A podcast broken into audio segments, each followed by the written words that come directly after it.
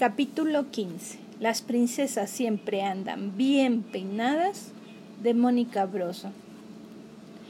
El jueves a las 5 me puse junto al teléfono para contestar cuando llamara a Mauricio y poder platicar sobre lo divertido que había estado el cine el día anterior.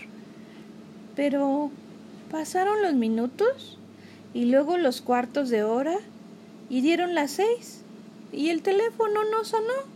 Bueno, Sí sonó una vez, pero eran los de la compañía de teléfonos que querían vendernos unos servicios que mi mamá no quiso comprar.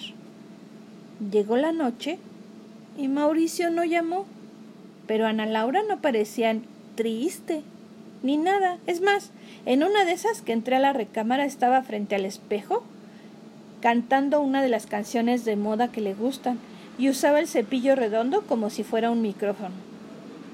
Oye, le dije. Esta tarde no te habló Mauricio, ¿viste? Pues no, contestó ella muy quitada de la pena. Es que ya no somos novios. Hagan de cuenta que me hubieran dicho que se iba a acabar el mundo. ¿Cómo que ya no eran novios? Pues no, ya no. ¿Te las cortó? No. Yo lo corté a él. ¿Pero por qué?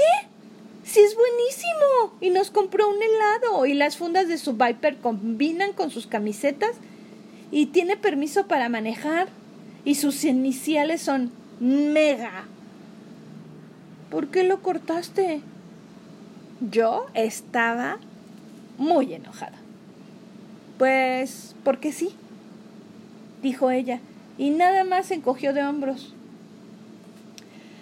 me fui a la sala con Macario y nos echamos en el sillón a platicar. Lo bueno de platicar con Macario es que nomás oye y no le anda diciendo a la una que no se meta en lo que no le importa, como doña Lola.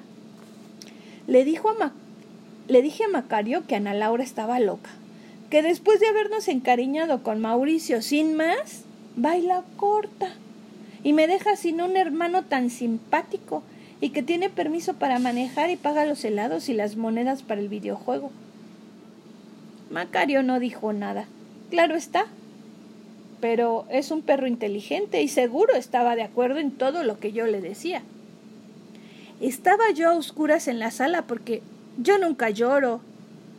Y las poquitas veces que lo hago, no me gusta que nadie me vea. Pero en ese momento, por mala suerte, entró mi papá, que se había quedado a trabajar hasta tarde. ¿Qué pasó, princesita? ¿Qué haces aquí a oscuras? No dije nada porque cuando estoy llorosa y digo una palabra parece que todas las lágrimas se me salieran de sopetón.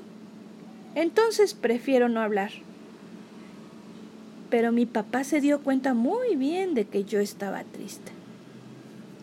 Así es que se sentó en el sillón junto a mí y yo ya no tuve más remedio que contarle que Ana Laura ya no era novio de Mauricio y que eso me, me ponía muy triste porque Mauricio era una persona buenísima.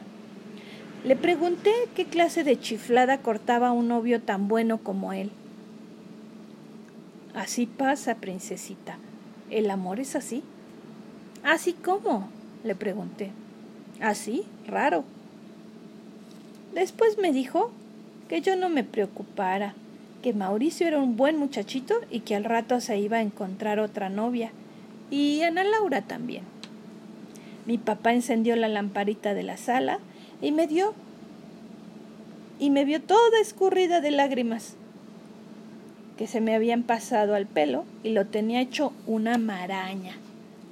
Ya sabemos que cuando uno se pone a llorar, agarra un aspecto medio espantoso siempre. Mi papá me secó los cachetes y me pidió una sonrisa, mientras trataba de acomodar un poco el relajo de mi pelo. Las princesas siempre andan bien peinadas, ¿no? me dijo. Después me llevó cargando hasta mi cama. Ana Laura, si roncara, hubiera estado roncando pero por suerte no le da por ese lado. Mi papá me dio un beso en la frente Luego miró a mi hermana que estaba súpita y luego levantando los hombros como diciéndome que estaba de acuerdo conmigo en que mi hermana le faltaba una canica, me sonrió de nuevo y se fue a dormir.